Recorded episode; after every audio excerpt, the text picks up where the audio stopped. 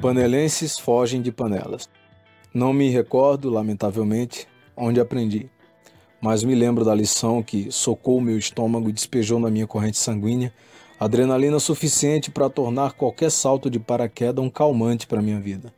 Resumindo em uma máxima fica: a dor é inevitável, sofrer é opcional.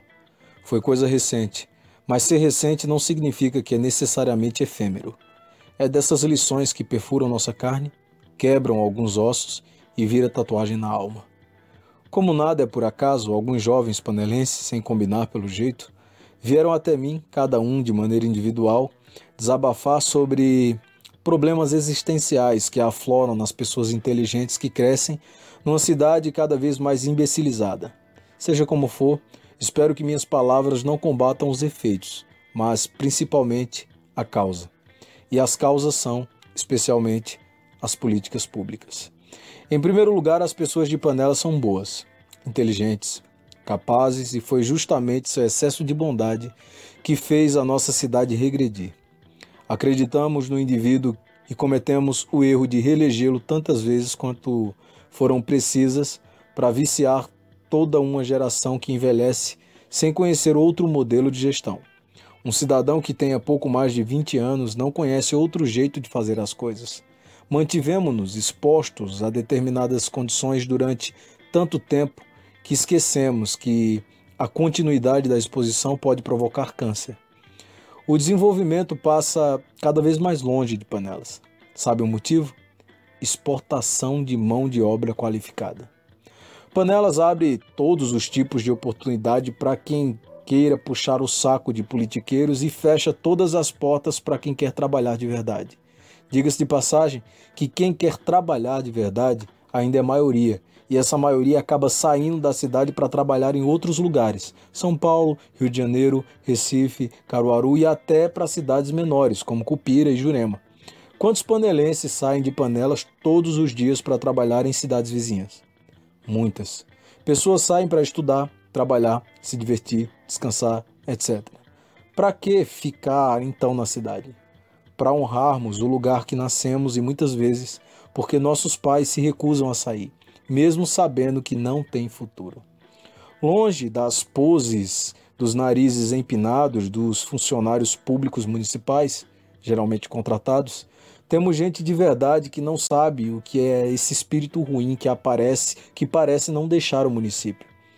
É, pessoas cansadas vivem cada vez mais entregues à depressão e existem várias formas de depressão.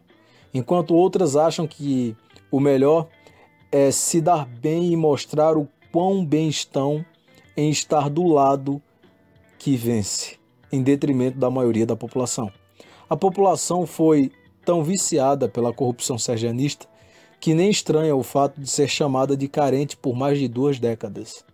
As mesmas autoridades que chamam a população de carente governam o nosso município tempo suficiente para, pelo menos, serem as responsáveis pela carência das pessoas.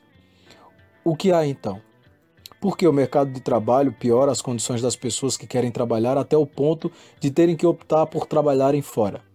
Porque as pessoas estão simplesmente escondendo o desespero e a mediocridade por detrás das, das aparências mesquinhas, dos rostos prepotentes, empinados e das bebedeiras ostentadoramente ridículas que promovem?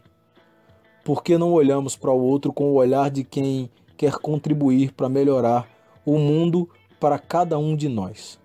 Por que temos que optar pelas brigas partidárias, hipocrisia grupal e culto da imbecilidade? Por que não podemos simplesmente crescer como seres humanos e tocar a nossa vida com dignidade sem precisar pisar nos menos favorecidos?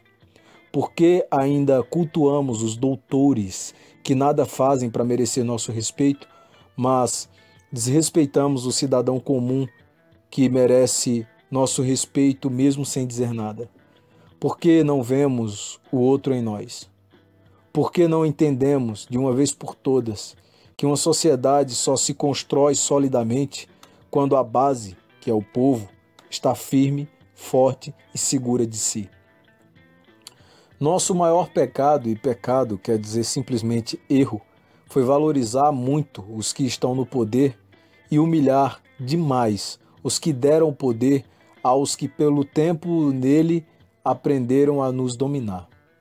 Nosso maior engano foi confiar em quem nunca se dedicou ao povo.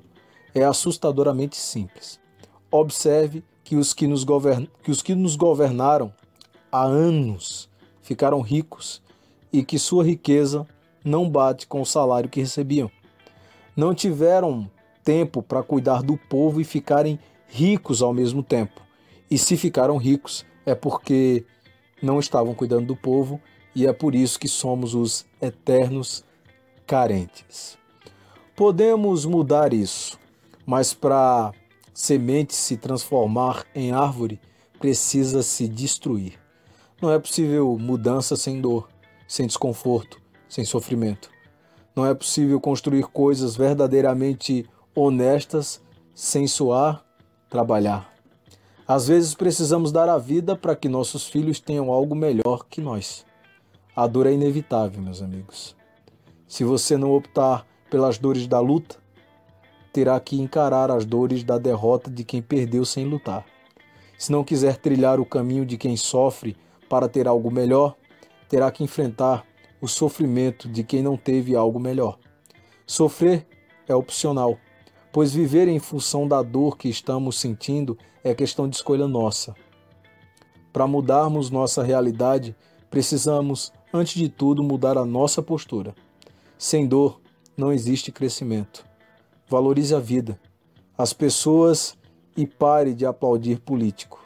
Sempre temos que lembrar de dar a César o que é de César e de dar a Deus o que é de Deus.